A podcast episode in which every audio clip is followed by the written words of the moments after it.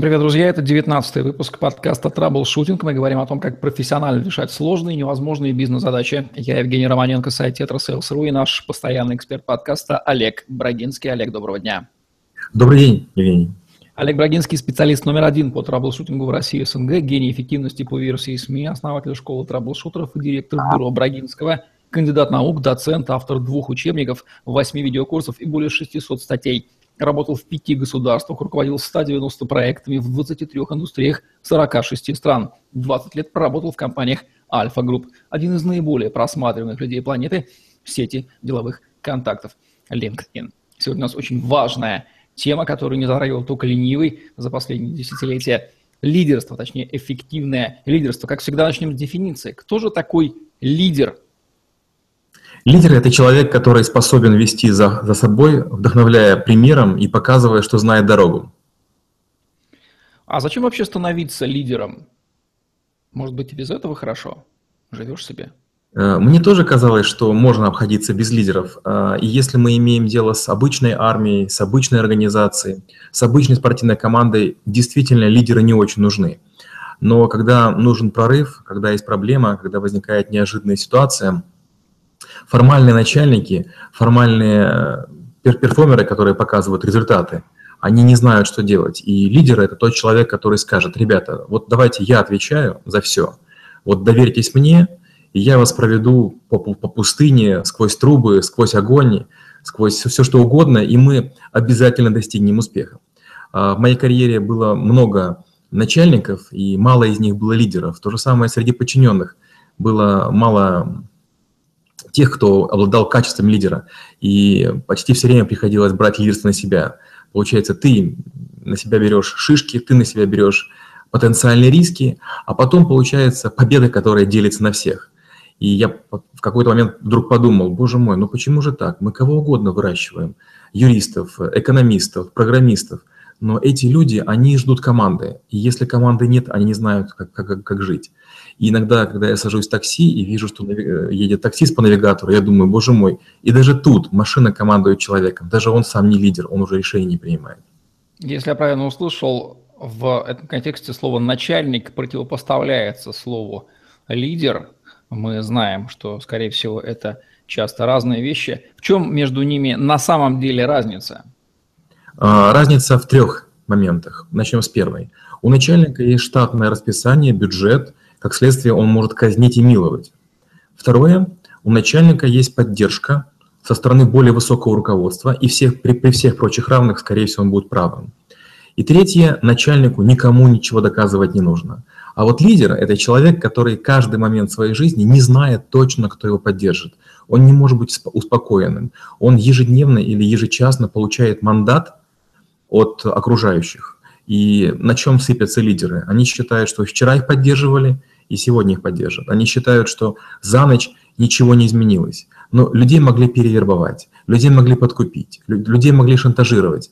И у них нет а, обязанности и необходимости идти за лидером. Лидер – тот, который поднимает флаг, бросает, бросает на амбразуру, а начальник сидит в теплой комнате и, распоряжаясь ресурсами государства или акционера, говорит, я вам заплачу за сделанную работу. Формальное и неформальное лидерство. Есть понимание, что это вещи разные, разница между ними? Давайте обсудим. А, у меня есть такой пример. По-моему, в одном из подкастов мы его говорили. У меня есть друг, товарищ, с которым мы делаем много проектов. Он говорит в моменты, когда не может переспорить свою команду. Такова моя королевская воля. И после этого споры прекращаются. Это как раз пример формального лидерства. Когда человек, с одной стороны, генерирует много идей, много проектов, с другой стороны, оставляет за собой право в любую секунду Неформальному лидеру иногда приходится мириться с обстоятельствами. Ну, например, э, он вынужден маневрировать между молотом и наковальней, администрацией и коллективом, или компанием и клиентом, или рынком и комиссией, которая проверяет. Чем рискует истинный лидер в сравнении с начальником, сидящим на теплом месте? Я бы сказал так, начальник рискует только своей карьерой. Э, формально говоря, это его работа. Он за некоторую часть денег выполняет а, административную работу. Административная работа, она распорядительская. Никто не может начальнику дать команду сделать нечто невероятное. Или, с другой стороны, если дают такую команду, то глупо надеяться на выполнение, потому что начальник потратит все ресурсы, которые у него есть, на объяснение, почему это не получилось. Так бывает очень часто. Лидер же рискует всем. Лидер – это, вот, знаете, как говорят, э, минер ошибается только один раз. Вот так же и лидер. Если лидер ошибся, и повел за собой не тех. Как правило, устраивается публичная порка, устраивается показательная казнь, и с большой вероятностью лидер становится прокаженным. С ним будут бояться разговаривать, на него будут бояться смотреть, к нему будут бояться подходить. И все, все его окружение окажется в немилости, его изолируют и через время уволят из компании за ненадобностью. Какую именно ответственность принимает на себя лидер, чтобы таковым являться неформальной? Лидеры бывают двух типов. Мудрые и безрассудные. Ну, с мудрыми все понятно, а безрассудный, э, к сожалению, берет на себя в том числе и судьбы тех людей, которые ему доверились. Есть некая ситуация, и лидер говорит, я знаю, что делать, я вас поведу. И вот те, кто за ним пошел, они поставили на карту даже больше, чем он, потому что это была не их идея, они ему доверились. А вот э, расправа будет одинаковой над всеми. Не потому ли существуют лидеры истинные, что большинство людей не знает, куда идти, с какой целью, что делать, и нуждается в поводыре, в указателе, который скажет, вот идем туда, делаем то-то. Окей, Ферштейн, да, взяли под козырек, пошли. А, труднее сказать точнее. Вот даже когда мы с вами делали подкаст про стартапы, я рассказывал, что есть десятки людей, которые все еще ищут свой стартап. А, если я бы искал, я бы за день придумал, за два. Ну, то есть а, это, это решимость, это готовность взять и сделать. А, большинство людей не знают, как тренироваться. Большинство людей не знают, какую книгу читать. Большинство людей не знают, на какие тренинги ходить. Они не знают, что сделать для того, чтобы их карьера пошла в гору. Они не представляют, э, как учить детей. И они все время ищут кого-то, какого-то лидера, который возьмет. Можно к коучам и к менторам относиться как угодно, но это люди, которые вам простые вопросы, на которые вы сами задуматься не хотите. Ребята, а ты-то сам чего хочешь? А ты-то сам что думаешь? А, а делать-то что будешь? Будешь? Лидерами рождаются, становятся или он выращивается, воспитывается? Вот генезис лидера, каков он? А, я бы сказал, что лидерами и становятся, и лидеры умирают. Часто бывает так, что человек начинает лидировать на уроке физкультуры или начинает лидировать в ВУЗе на некотором предмете. Бывают лидеры, которые возникают а, в администрациях городских, лидеры, которые возникают на конференциях. И какое-то время такие люди блещут. Они могут показать пару неплохих результатов, но через время они вдруг понимают, а зачем быть лидером? Лидеру достается риск, то есть лидер должен быть ледоколом. Лидеру достается много брызг, которые летят в лицо, ведь он первый их принимает. Лидеру достается много обидных слов, ну, по разным причинам, потому что каждый думает, что есть некий корыстный мотив. И вот тут-то начинается умирание лидера. Он думает, боже мой, а зачем мне все это надо? Вот опять же, сейчас, если глянуть на Facebook, стоит только написать статью, написать книгу, выпустить подкаст, а, какое-то видео сделать, где вы танцуете, пляшете, спортом занимаетесь, как десятки злых троллей пишут, да я тоже так могу, да ты там стероидами обкололся, да ты него и сто лет учился, и думаешь, боже мой, вот зачем мне это нужно? Я же могу делать в удовольствие. И поэтому через некоторое время лидеры перегорают. Они думают, а зачем в очередной раз брать себе, на себя ответственность? Но с другой стороны, тоже сам могу покаяться. У меня есть заказ на книгу, уже несколько издательств просили меня книгу написать, и гонорары даже предлагают. И я не могу взять лидерство, пока мне страшно. Я боюсь написать не лучшую книгу, поэтому тоже вот пока еще лидер во мне зреет. Я думаю, что она появится все-таки в этой жизни. Качества лидера, без которых он лидером не является, каковы они? В первую очередь, крайняя степень логичности. А, иногда поступки лидера непонятны. Как это происходит? Я уже говорил, что лидер – это ледокол, лидер – это ведущий, это вожак стаи, и поэтому он видит больше, больше препятствий, и он вынужден лавировать. А к лидеру стекается гораздо больше информации, чем к участникам его команды или к противоположной команде. Получается, лидер имеет много точек контакта, и он к сожалению, должен лавировать, избирая лучший путь. Все бы хотели, чтобы он действовал прямо, ясно и понятно. И многие лидеры забывают команде рассказывать, что происходит.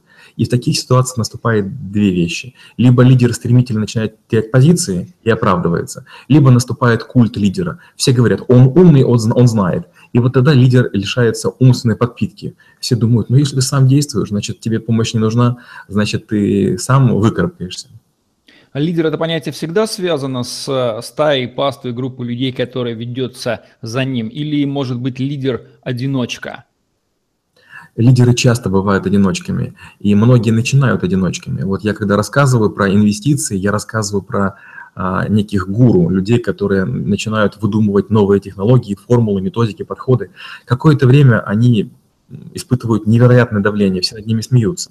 Да, они зарабатывают деньги, да, у них маленькие фонды, но потом вдруг они становятся большими, крупными, и вот тут у них появляются последователи. И даже когда гуру умирают, и в плане профессиональном, или, не дай бог, в плане физическом, за ними еще остается паства, за ними остается некая, некая, некая такая секта, но нет лучшего примера сейчас, чем Стив Джобс и те люди, которые ему доверились. Про логичность я услышал, а что касается эмоциональности, волевых факторов, как, какое место они должны занимать? Может быть, люди быть такой тихим, спокойным, незаметным, но тем не менее почему-то управлять огромной массой людей? А, в, в большей части встречаются громкие лидеры, те, у которых трубный голос, те, которые делают громкие заявления, которые говорят высокопарные фразы и используют пафос. А, реже встречаются тихие лидеры. Это большая редкость. Это лидер, который высовывается только в том случае, когда ситуация полностью безнадежна. Такой вдруг говорит, ребята, ну, если вы не знаете, что делать, ну, так уж и быть, я в очередной раз вас вытащу. И вот это, наверное, высочайшее качество лидера, не будьте выскочкой. Про эмоциональность. А, действительно, с помощью эмоций легко людей за собой увлекать. Для себя я этот метод закрыл. Вот мне не очень нравится харизмой или эмоциями людей зажигать. Э, я в этом чувствую некий подвох, некое шарлатанство. Но почему люди должны верить на слово или верить моим горящим глазам? Это первое. Второе – это тяжело эмоционально. То есть ты отдаешься полностью работе, команде или задачам клиента, а потом возвращаешься домой, и ты уже как смочаленная груша. А, есть много северных народов, норвежцы, финны. Я с ними делал невероятные проекты, но там не было стахановщины, там не было такого, что кто-то уж сильно перегорал. Все делалось со спокойными, такими хмурыми, а, сосредоточенными лицами. И был блестящий результат. Ничем не хуже, чем когда брыжут слюной и призывают на броневики. Лидер – это всегда по жизни состояние души так или могут быть э, категория ситуативных лидеров. Вот живет себе спокойный человек, потом бац, образуется ситуация, какой-нибудь пожар, например, в доме, и вот он восстает, проявляет лидерские качества и всех спасает, а потом снова пожар затекает, и все. И вот э, в таких ситуациях бывает такое? Я бы сказал, что эволюционно выживают лидеры только второго типа. Лидеры первого типа обязательно натыкаются на сопротивление толпы. Но представляете, вы все время лидируете. Спартакиада, и вы старший. А, поездка к клиенту, и вы старший. А, субботник, и вы старший. Через время люди восстанут. Или восстанут люди, или восстанет формальный начальник. Он скажет, слушай, Шурочка, ты где работаешь? В бухгалтерии? Ну так вот иду в свою бухгалтерию. А лидеры ситуационные всегда круче. То есть вариант, когда человек не высовывается, он гораздо приятнее. Быть лидером лучше в момент, когда все остальные растеряны. Тогда люди добровольно от отчаяния, отдают вам бразды правления, и ни с кем спорить не нужно, не надо никого ничего говорить. Все благодарно выдыхают и думают, если облажается, то в первую очередь он. А мы-то что? Мы рядышком стояли. У вас есть классификация типы, типизация – это одна из любимых вещей Олега Брагинского. Мы знаем типы лидеров, какие они существуют. Ну, я прям точно сейчас не помню те лидеры, которые я писал в момент, когда я работал с лидерами. Но у меня было несколько проектов, когда я с лидерами работал, и мы даже думали сделать школу лидерскую. И тогда действительно мы занимались типизацией людей, изучением людей. А, к сожалению, многие думают, что статьи, которые я пишу, я их выдумываю. Далеко не всегда так. Эта презентация была большая, это был большой проект, где мы детально разбирали черты лидеров. А, они играли и в деловые игры, они ездили и к реальным клиентам, делали реальные проекты и мы наблюдали за тем, как это происходит. То есть прямо сейчас вас провести типы лидеров, которые были в статье, я, наверное, не смогу. Хотя, если вы, если вы напомните название, наверняка... Были Про... очень интересные, интересные названия. Вдохновитель, процессник, результатор. Вдохновение. Это человек, который своим примером показывает. Да, у нас была такая группа людей, их было не очень много.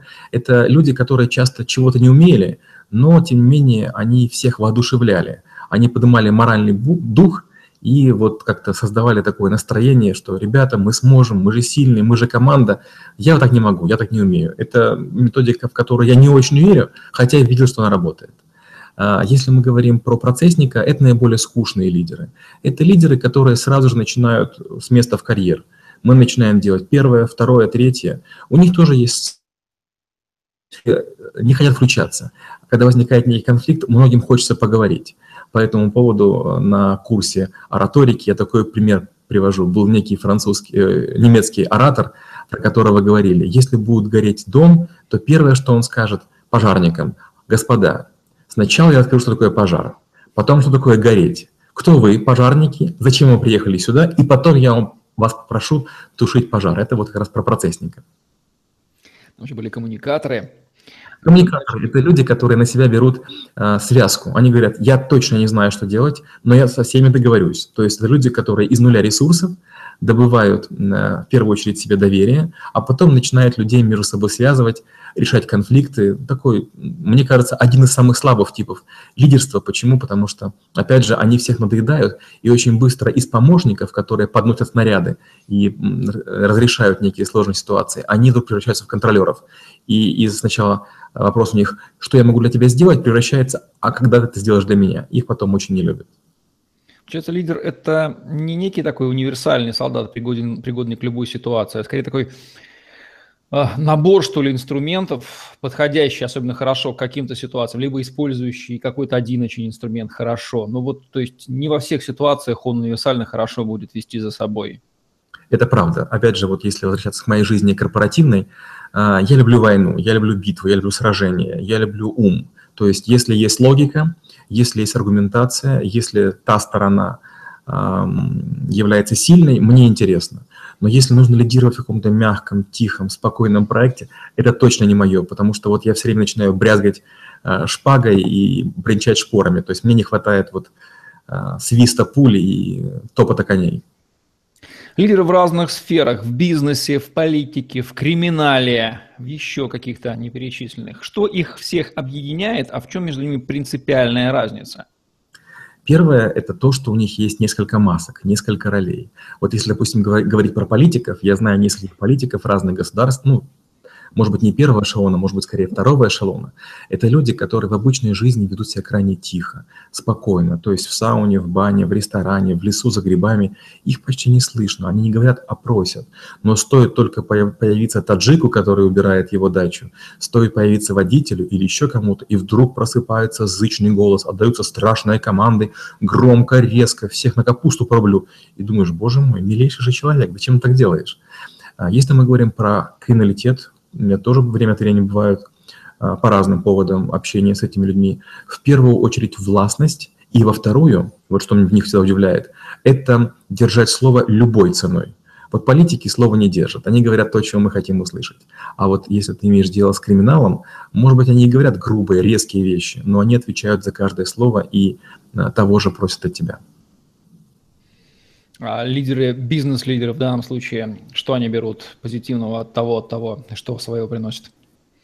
Бизнес-лидеры тоже бывают нескольких типов. А, в последнее время появились, знаете, такие мягкие, теплые улиточки. Это лидеры, которые говорят, я слово дал, я слово взял. А, да, мы договорились, но ситуация изменилась. Вы понимаете, есть много внешних обстоятельств, при которых мы не можем ничего делать. А, да, конечно, вы можете пойти в суд, но мы будем суд блокировать на два года. То есть сейчас появились такие лидеры-сдерживатели. Это лидеры, которые говорят, ну хотите воевать, будем воевать, будем воевать долго, будем воевать в затяжном варианте, и, и сами мы истощимся, и вас утомим. Лидеры мужчины и лидеры женщины что их объединяет, а в чем между ними принципиальная разница. И что будет, если они сойдутся в, на поле боя, на ристалище? А, чаще всего, когда встречаются два лидера, мужчина и женщина, женщина пытается использовать духи, прическу, хорошую одежду, туфли. То есть женщина, в каком бы она ни была возрасте, часто надеется на, на сексуальность. У мужчины в деловых вопросах сексуальности почти нет. Поэтому женщин, женщины часто после переговоров говорят, он не учел, что я женщина, что я зря делала прическу, он что, не, не понял, что я хотела договориться. Мужчина говорит аргументами, женщина часто говорит эмоциями. Это как собака и кошка, у них разные сигналы дружбы и войны. То есть если у собаки это хвост колечком поднятый вверх, то для, для кошки это, к сожалению, война. А мужчины, они, как правило, не идут на конфликт ради конфликта. Они не эскалируют эмоцию, потому что надеются договориться. Женщина же имеет два стиля. Либо начинает в крик, в крик, в истерику, пытаясь превратить э, переговоры в такую семейную ссору. Или другой вариант э, – жесточайшая обида, хлопанье дверями, э, смахивание чего-то со, со стола. Я видел и одно, и второе. Я бы сказал, что, к сожалению, чаще всего при конфликтах мужчина-женщина мужчины для себя, а, достойнее, б, логичнее. Женщины, к сожалению, не, не имеют должной выдержки, хотя если говорить про Германию, в которой я проработал, вот там, кстати, женщины, может быть, не так красивые, как, как славянские, но с точки зрения работы они, конечно, мужчин выдыхают чаще. Получается, а лидер всегда должен знать отправную точку, точку А, где мы находимся, точку Б, в которой мы хотим прийти, понимать, путь детально или в общих чертах и призвать к движению и объяснить при необходимости, как мы будем этой цели достигать. Или не всегда это правило должно соблюдаться, могут пойти просто потому, что человек вот увлек, и черт знает, как у него это получилось, но вот увлек, вот, например, как политический лидер, как Фидель Кастро, например. А, вы рассказали вариант классический, я стараюсь ему не следовать. Первое, меня не интересует точка А, то есть где мы находимся, не так важно.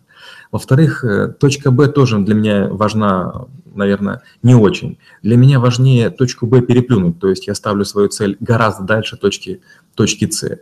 И я не борюсь за ресурсы. Если ресурсов нет, я говорю, я могу сделать. Но я не стараюсь доказать, что я лучший или что я сделаю это экономичнее. Я говорю, я могу сделать, если хотите, пойдем. Но если надо кого-то уговаривать, это не моя работа. Зачем на это тратить ресурсы и время? Можно проиграть, допустим, другому лидеру и не сделать проект. Это, это почти проигрыш. То есть лучше действовать только в том случае, когда люди говорят, ну мы не знаем, что делать, веди. Если встретятся два лидера мужчины в ситуации спора, противостояния, как понять, кто из них победит и почему? И победит ли в долгосрочной перспективе? Может быть, это будет просто такой тактический проигрыш, но стратегический выигрыш? Вариантов есть несколько. Вариант первый – это мужчины, умные мужчины договариваются а, загодя. У меня были такие люди, которые сталкивались на некой территории, на некотором проекте, а, в некотором контракте, и мы ожидали, что будет некий конфликт, война, но они вдруг приходили, при всех пожимали руки, договаривались, а если возникали разногласия, они как по команде вставали вдвоем, выходили из комнаты переговоров, договаривались, возвращались либо вдвоем, либо один, но действовали сообща. Это, конечно, высочайший класс, чего я желаю всем лидерам. Второй вариант – это когда лидеры имитируют согласие, но время от времени при всех у них э, случаются вспышки, и в конце концов они э, чуть ли не при всех делят сферы влияния. И третий вариант – это лидеры, которые не держат свое слово, которые попытаются постоянно а, выигрывать. Если ты в ресурсах, то я в эмоциях. Если ты в эмоциях, я, я в людях. И начинают э, при всех делить уже не ресурсы, а людей – Скажи, Вася, ты меня поддерживаешь? Скажи, Маша, а ты за меня? Это, конечно, самый скандальный, самый неприятный, самый взрывоопасный тип. Я бы сказал, это токсичные лидеры. Лидеры – это стратегии, это хорошие стратегии или хорошие тактики, или неважно, они могут быть теми другими. Как правило, лидер, который не является стратегом, он долго не живет, потому что если ты лидер, а, ты являешься самой острой, самой хрупкой частью ножа или чего угодно – то есть ты испытываешь наибольшее давление, и ты э, действуешь под, э, под применением слишком большого количества сил. Поэтому нужно иметь э, стратегическое мышление, чтобы понять, а что будет дальше. Вот сделаешь ты нечто одно, а что следующее? А что следующее? И вот я и свою команду, и часто клиентам говорю, э, сделать хороший, крутой шаг недостаточно. Думайте о том, что сделает другая сторона, а потом, что сделаете вы, а потом еще одна. И мне говорят, подожди, но это же невозможно предсказать. Я говорю, ну представьте бильярдный стол, на нем стоят шары. Вы же понимаете, что если вы кием ударите по шару, он будет иметь некую траекторию движения, может другие шары задеть. Мы же можем предсказать теоретически, как шары примерно станут. Но после этого мы можем представить, как ударит другой, и опять можем представить. И люди говорят, ну да, если очень быть медленным, то мы сможем это сделать. Сначала рисуем одну ситуацию, потом вторую, потом третью, но потом через время люди говорят, стоп, а я уже понимаю, что будет. То есть такое возникает прозрение и наступает та самая пресловутая стратегичность, когда вы просчитываете свои ходы и противников или другой стороны на несколько ходов вперед. Какие качества личности однозначно и бесповоротно блокируют навсегда возможность человека стать лидером? Первое, я бы сказал, самомнение. Есть люди, которые достигают чего-нибудь, и потом говорят, послушайте, я в третьем классе стишок рассказывал лучше всех на Новом году, стоя на стульчике, поэтому даже мне все подчинятся. То есть самодовольство – это когда вы надеетесь, что безоговорочно все, други, все другие вам доверят лидерство. Это первое. Второе, я бы сказал, это зазнайство. Имея две победы, вы говорите, я справлюсь, и после третьей наступает жесточайшая ломка ситуации, потому что вдруг вы не справились. И вот тут а, ваше зазнайство вам вернется. Третье – это непредусмотрительность. Когда вы чего-то не учтете, вот то, что вы не учли, может э, сыграть такую злую шутку, что сведет на нет любые ваши достижения. Ну, представьте, у такой есть пример, когда вы своей супруге бежите и несете шубу, чтобы помочь ей одеться, но при этом разбиваете ее любимую вазу и там, водой заливаете сапоги, которые она хотела одеть. Наверное, оно того не стоит. В последнее время тема лидерства и термин, сам термин лидерства стал очень сильно заезженным, его эксплуатируют все, кому не лень. Тренинги «Как стать лидером», «Как развить в себе лидерские качества», они тоже притчи в языцах. Правомерна ли вообще постановка вопроса, как стать лидером, можно ли им стать, и что можно сказать о всех этих публичных тренингах и прочих, которые обещают сделать из не лидера, но другой туда не пойдет, этого самого пресловутого лидера? Я себя не считаю ни спикером, ни лидером, и лидерские курсы я не веду, хотя читаю курс «Эффективное лидерство», но это больше про, про голову, больше про, логику. А с другой стороны, мне очень странно, когда кто-то ругает э, тренеров или коуч или еще кого-то, или лидерские курсы. Э, меня лидером сделали именно лидерские курсы. Я прошел несколько программ, и вдруг я из ботаника, из математика, программиста превратился в человека, который стал вести людей за собой. И на любых курсах, на любых тренингах, любых семинарах, в любых книгах и у любых людей я нахожу умные мысли. Поэтому, когда говорят, что этому научиться нельзя, я все время думаю, да нет, можно учиться у, у кого угодно и где угодно. Поэтому я, я такой тезис, к сожалению, не могу поддержать. Можно сказать, что лидерство – это что-то похоже на навык, который можно в себе развить, прокачать, э, сделать, стать таковым, так? Ну вот это бальзам, бальзам на мою душу, да, я уверен, что лидерство – это навык, это некая схематичность. Опять же, когда, допустим, мы читаем курс «Эффективное лидерство», и в школе на занятиях у меня много людей, один из навыков, я говорю, ну представьте, вот вы лидеры, а такое бывает часто, что все-таки к нам ходят сильные люди, и они между собой начинают э, стыковаться, ссориться, конфликтовать. Я говорю, уступить лидерство – это тоже лидерство. Тот начальник, который в глубине души-то знает, что он лидер, является а, неформальным лидером. Чего он боится и как вот э, этот страх выражается, в чем? В телодвижениях, выражении его, как его раскусить? Страх, к сожалению, такая штука, которую чувствуют не только собаки, но, но чувствуют люди. В первую очередь будут блоки на теле, будет неестественное положение суставов. Это может быть зажим шеи, это может быть зажим нижней челюсти, зажим рук. Очень часто люди начинают пальцами какие-то делать движения неосознанные. А, наступают э, слова-паразиты, наступает мычание, эканье. Э, поведение существенно отличается от предыдущего. Может быть завышение темпа и громкости речи, может быть занижение. Обычно вы это заметите. Обычно навыки такие эм, даются не сразу, и ошибки, они многочисленные. Может быть и неправильный взгляд, и искривленные губы, и наклоненная вперед позиция, и, допустим, там цоканье языком или там э, мельтешение, не знаю, ботинком. Если взять начальника и э, неформального лидера, лишить их всех ресурсов, каждого, и сбросить с парашютом в какую-нибудь канадскую пустыню или что-нибудь по, в края потеплее. Можно ли с достоверностью предсказать судьбу первого и второго? Конечно, конечно. Начальник, он, э, у него атрофируется возможность договариваться. Он привык отдавать команды в обмен на ресурсы и уверен, что его будут слушать. Лидер же, он э, как коммуникатор обычно сильнее. Он найдет общий язык, он придумает, что дать взамен, и, скорее всего, победит все-таки лидера. У лидера больше шансов выжить. Можно сказать, что лидер – это и продавец в каком-то смысле тоже, он продает свои идеи.